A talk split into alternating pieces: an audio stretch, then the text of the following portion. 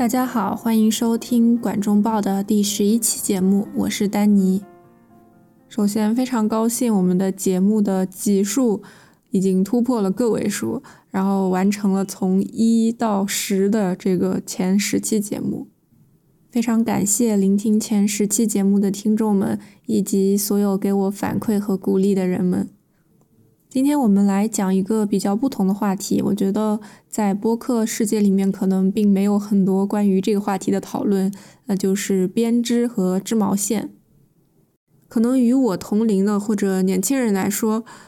我们会觉得织毛线是一种手工兴趣爱好，是一种比较时髦的生活方式，可能和环保啊、呃创意啊有关。但是我其实一直铭记在心的，就是它不仅仅是一种手工和兴趣，更是我们的长辈曾经可能没有什么过多选择而不得不去学会，不停的灵活运用的一种赖以生存的为了做衣服的一种方式。在我们家，我外婆、我妈妈还有我都会织毛线。当然，这个专家级的肯定是我外婆。我们小时候的各种衣服啊、背心啊。毛线裤啊，都是外婆织的。然后我妈妈也很会织。我一开始以为她这个年纪，或者说她的同龄人，也都是会织毛线的。不过她最近才跟我说，她的同龄人里面也不是说大家都会织毛线，或者说一直在织毛线的。她也是小时候学会了织毛线，然后作为一个兴趣爱好在玩。然后可能她现在比较有时间了，她又开始织了。但是之前工作很忙的时候。我也从来没有看到过他在织毛线。我第一次织毛线大概是中学的时候，当时是为了做志愿者，所以要织围巾，就学会了织最最简单的、没有任何花样的，就是长方形的围巾。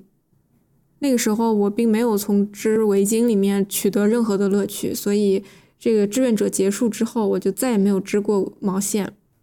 大概是从去年下半年开始。我应该就是想找一个两个手可以同时做的一个手工的兴趣爱好，然后我就想要不要继续学会怎么样真正的编织。到现在为止，我已经织过两件背心、两件完整的毛衣，然后手套、袜子、帽子，还有包包等，就是比较常见的这些编织的款式。虽然说就时长来说，我应该还算一个新手，但是。就款式的复杂程度上面来说，我已经挑战过拧麻花呀，还有做翻领、纽扣等等，并且同一个款式我也做过片织，就是分开前后两片，再用针缝起来，和圈织，就是从上到下完整的像一个大水桶一样一圈一圈的织。我现在的水平应该是，你只要给我图解，我就可以一模一样的做出来。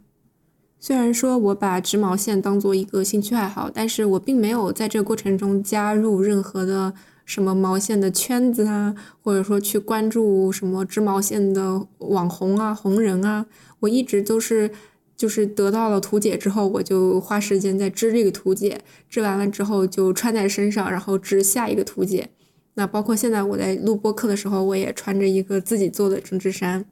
然后，因为我不怎么用小红书，最近是因为其他的一些事情，我打开小红书之后，就可能一直在看这些毛线啊什么的，然后我就立刻被这个怎么说乱花迷了眼。反正我是觉得任何事情到了小红书和 Instagram 上面都变成了视觉消费。如果说织毛线，它的关键词在于织，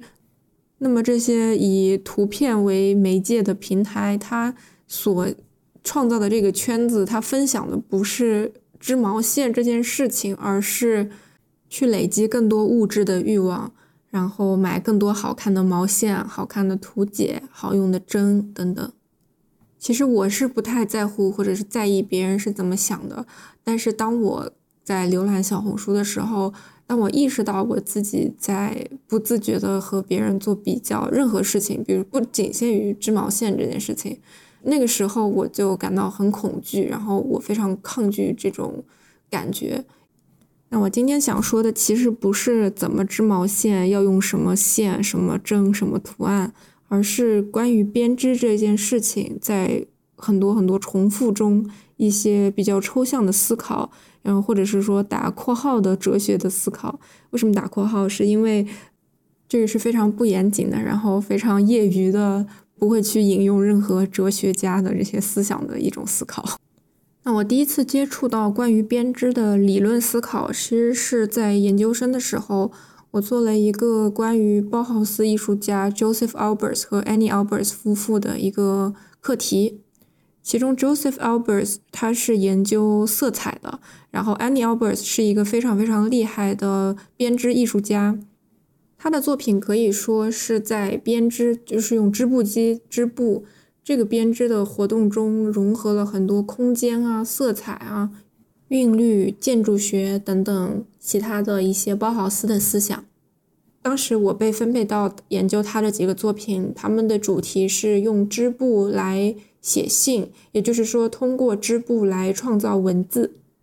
可以说研究他的这些作品是我认为非常非常有趣的一个研究课题。然后我们当时也有机会去了一个织布的编织工作室，学会了怎么在织布机上面织布。如果大家有兴趣的话，去可以看看他的作品，我也会把一些链接放在这个 show notes 里面。我认为 Annie Albers 的编织作品完全就是打破了我对于传统织布的一个想象。我觉得它可以融合这么多抽象的概念，以及非常怎么说数学化的魔术化的概念。进入这个织布这个媒介，比比如说蒙德里安他的这些画，你可以想象蒙德里安的这些格子转移到一个织布的作品上，因为经线和纬线它们都是立体的，其实是三 D 的。通过这些，他在织布编织这件事情上可以创造一个很多层次的理解，以及不光是视觉上的，也是一种思想上的一种锻炼。那接下来我讲讲我在织毛线的过程中的一些思考。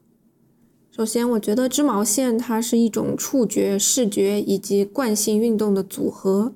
不同于画画、写字、看电视、玩游戏这些事情，编织里面最重要的是手和这个物它的直接连接。制作者也就是编织者本人需要抚摸、引导材料的每一处、每一寸，而它的成品。是一个数学魔术的累积，但也是制作者最直接的，也是最抽象的自我表达。在编织的时候，嗯，每一针都是非常明确的，也是不可替代的、不可漏缺的。错误的时机、手法以及微小的缺陷，都很有可能在一个非常整齐的织物景观中被放大。但同时，编织也是宽容的，是可逆的、可修改的。可以叠加的，也是可以即兴创作的。只要你掌握了方法，这个方法说到底是一根线的缠绕，但并不是打结。它是物理学，也是数学。因为编织它不是一个复杂的问题，即使它的成品看起来很复杂。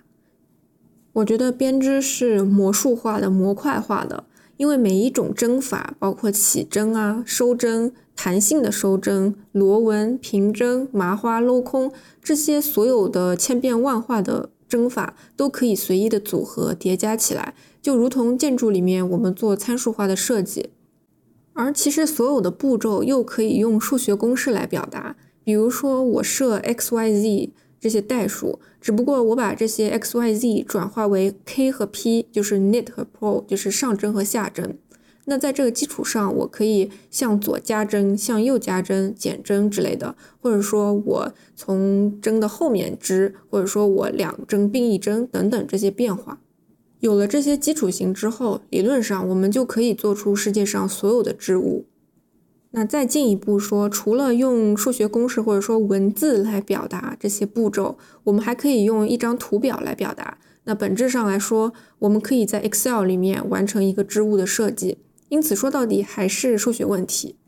另一个编织它魔术化或者参数化的体现是在于它尺寸的灵活性。在编织里面，尺寸是浮动的，只有一个人他可以初步的决定这个织物的尺寸，也就是制作者本人。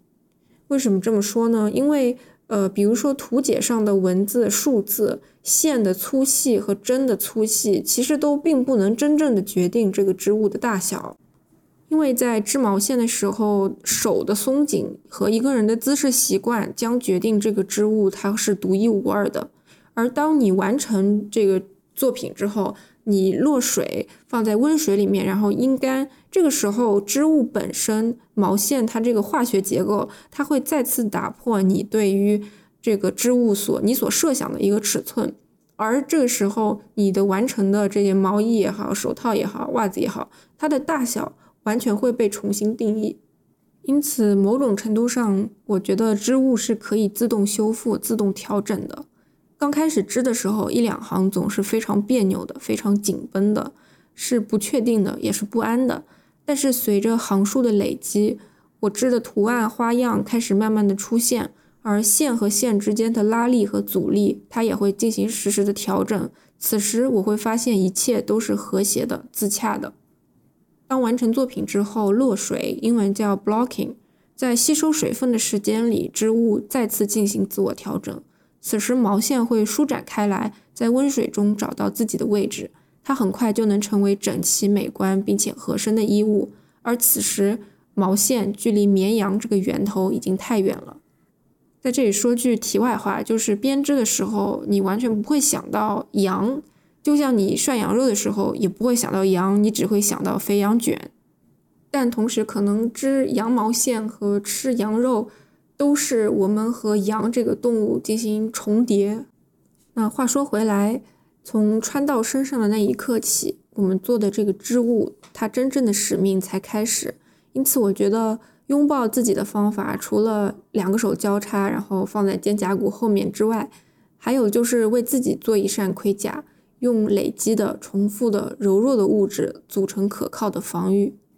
在编织的时候，错误当然是经常会发生的。但是否退回去解决问题，还是说我放任自由，就让这个错误存在在我的毛衣里面？又或者说我重新开始？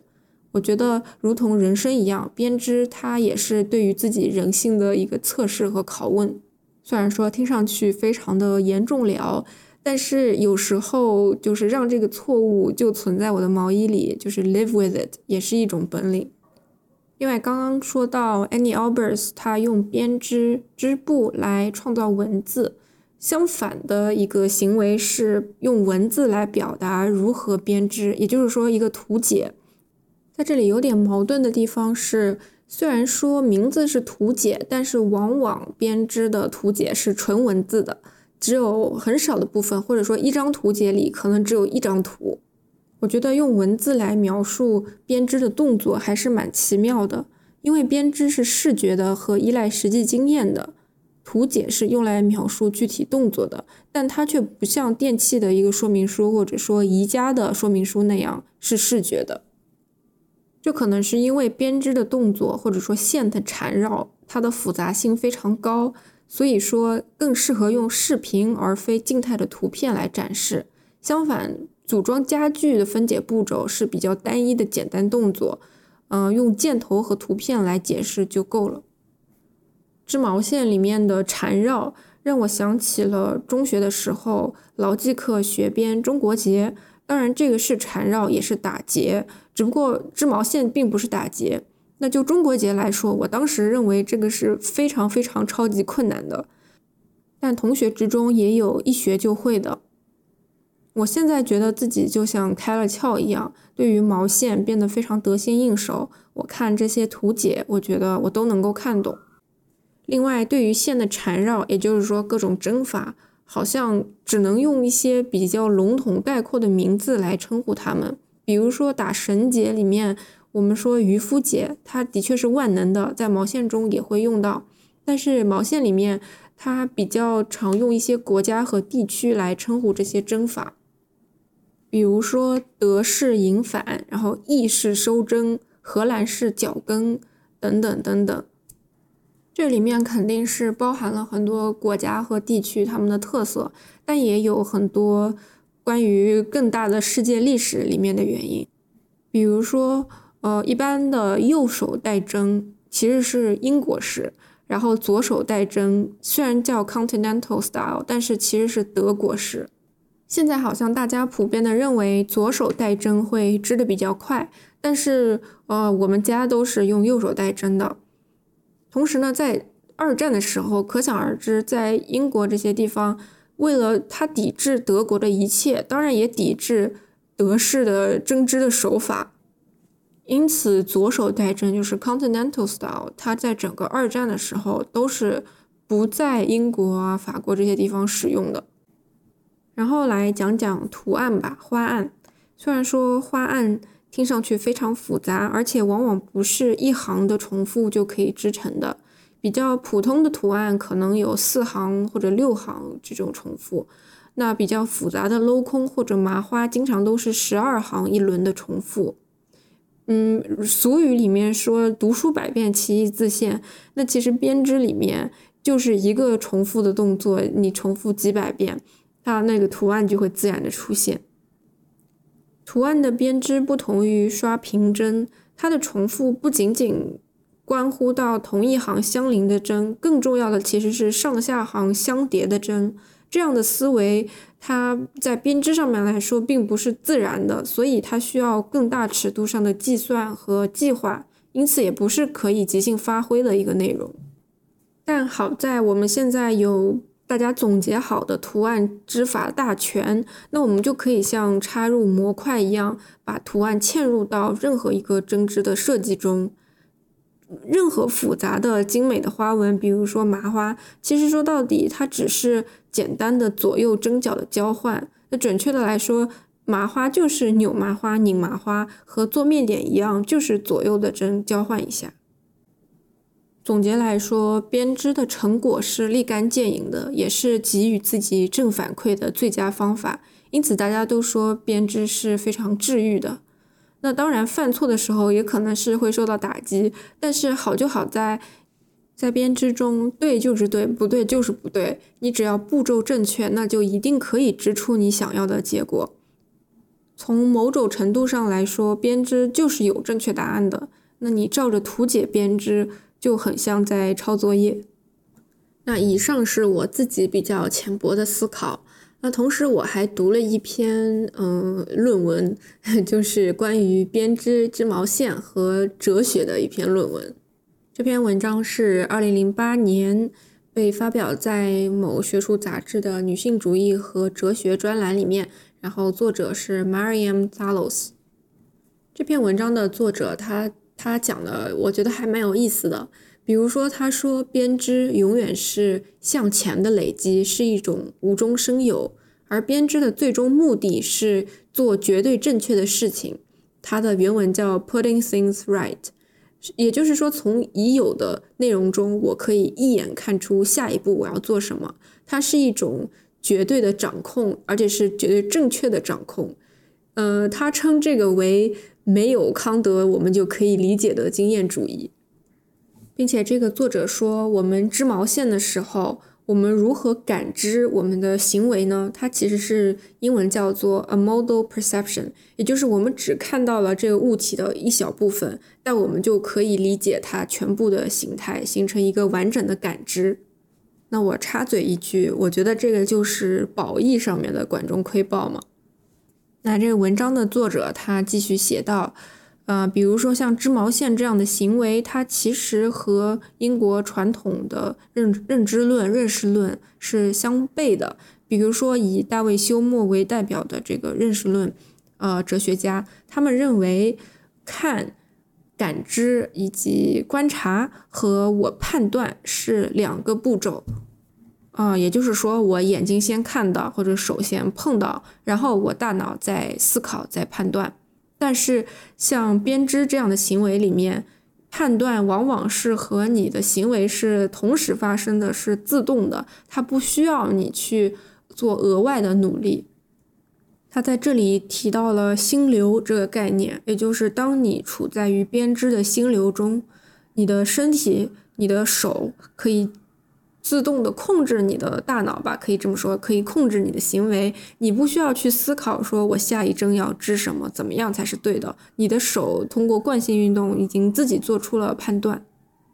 然后关于图解，他是这样理解的。其实我觉得他的理解比我刚刚说的抄作业这个这个讲法好很多。他说我是。在织的过程中，我不是按照这个图解一步一步就是照抄，而是说我去学会这个图解，并且我自己去用我自己的办法实现它。因为怎么说呢，图解它其实是在控制我们的行为，它等于说是一个我们给自己制定的小小规则，我们要去呃尊重这个图解的步骤。但是实际操作的时候，我估计大家都会对这个图解做出自己的改变。比如说，呃，收收针的时候，我就是不想用意式收针，因为我就是嫌麻烦。那我就可以用我自己喜欢的收针办法，达到同样的这个目的。包括哪一个部分需要知道多少长度才能织下一个部分，它其实图解上给你的这个数字。完全怎么说没有束缚力，你可以自己想怎么样就怎么样。因此，这篇文章的作者他说，与其说是我按照步那个图解的步骤来织，不如说是我学会了这个图解，然后我自己在那织。他认为我们有一种自动分解图案的能力，比如说一个麻花的图案。它是六针重复，也就是三针要往左扭，三针要往右扭。然后我要重复的话，就是它关于这个 x 轴和 y 轴嘛，简单来说。那这样子的话，我在织的时候，我可能就自动的把它归为前面十八针要平针，然后织到这六针的时候往左往右，我就会自己把这个呃分开分解步骤。这样的话，我其实我对于图案的图解的依赖比较少，而更多的依赖于我自己对于这个步骤的记忆和理解。虽然说啊，这样子说出来听上去很很像废话，但是这个应该是脑科学以及这个什么神经认知这些里面一个比较重要的话题。那最后再非常非常简单的提一提关于织毛线的历史吧。其实关于这个历史，我没有什么很多可说的。嗯，就中国来说，毛线完全是舶来品。一开始的时候呢，是通过洋行来进口这些毛线，然后同时中国也生产毛条，也就是没有被搓成毛线的这个原材料，然后去和洋行换这些毛线。然后图案的编织呢，是由传教士等就是外国人教中国的一些妇女在农农闲时间去编织，然后他们编织的这些图案呢，也是在出口卖到国外，所以就说国外提供这个图案，等于国内的呃妇女她会编织，然后再卖出去。然后如果放眼全世界的话，其实关于编织织毛线的重要的历史。是在两次世界大战的时候，妇女为前线的士兵编织，或者说政府号召妇女为前线的士兵编织，这个是比较重要的一个部分。那我其实最近发现了一个，呃，专门收藏。就是古老的针织图案的一个网站，然后这个网站上面它有各种各样的图解，它有包括十九世纪的图解，也有二十世纪初的图解。那其中我看到了，就是它扫描的版本，有美国红十字会在一九三九年出版的为前线士兵编织的图解，以及二战时期英国呃出版的为前线士兵编织的这些图解。然后其中，比如说美国红十字会的这个图解，它是红十字会发布的。那织的这个线和针，你都需要去线下的红十字会的这个营业网点去领。那织完了之后，多下来这些线，他特意的写了一行字，说你不能用剩下的线，你自己织别的东西，你得把剩下的线还回去。而英国的这个图解呢，它其实是毛线商店出版的。这个毛线商店，它当时在英国可能有三百多家营业网点。那么你就是需要去他店里去，比如说买这个毛线或者怎么样，然后用他的这个等于说是宣传手册上面的图解去织。然后它这个图解里面有比较让我冲击的，就是它有专门为头部受伤的士兵织的帽子。然后还有是专门为枪手织的手套，它叫 gunner gloves，也就是我们平时知道的手套，就是一个大拇指和其他四个手指就是一个半圆形的，这么分两个叉的手套。那专门为枪手做的手套，它是三个分叉，一个是大拇指，一个食指，还有剩下三个手指是一个半圆形。那我看到的时候，我就真的有点吃惊，但是感觉又意料之中。另外就是可能最近几年比较流行的这个 balaclava 帽子，就是它是个兜帽，就是你放下的时候像一个比如说卫衣的帽子，然后戴上的时候就是。呃，一个比比较紧包的一个帽子，然后它这个这个款式在这些为前线士兵编织的图解里面，它都被称作为编织成的头盔，其实非常符合它的这个嗯怎么说款式的样子。然后这个是我之前就没有想到哈，原来它是个头盔，那现在想想是挺合理的。那今天关于编织我就讲到这里吧。其实编织织毛线，它可以是一个很经济的自己做衣服、比较环保的一种生活方式，它也可以是一个很奢侈的兴趣爱好。比如说，有一些欧欧洲的线真的是贵到令人发指。当然，我我这样的就穷人肯定不会选择那样的线。那我更喜欢的是自己做出。曾经想都不敢想的款式的衣服，我觉得非常有意思。然后去挑战这些图解，把认为很复杂的东西，其实就这样子做出来，我觉得是很很有趣的。更重要的是，不是为了潮流而织，不是为了时髦而织，而是为了我想织而织。那非常感谢收听这期节目，我们下次再见吧，拜拜。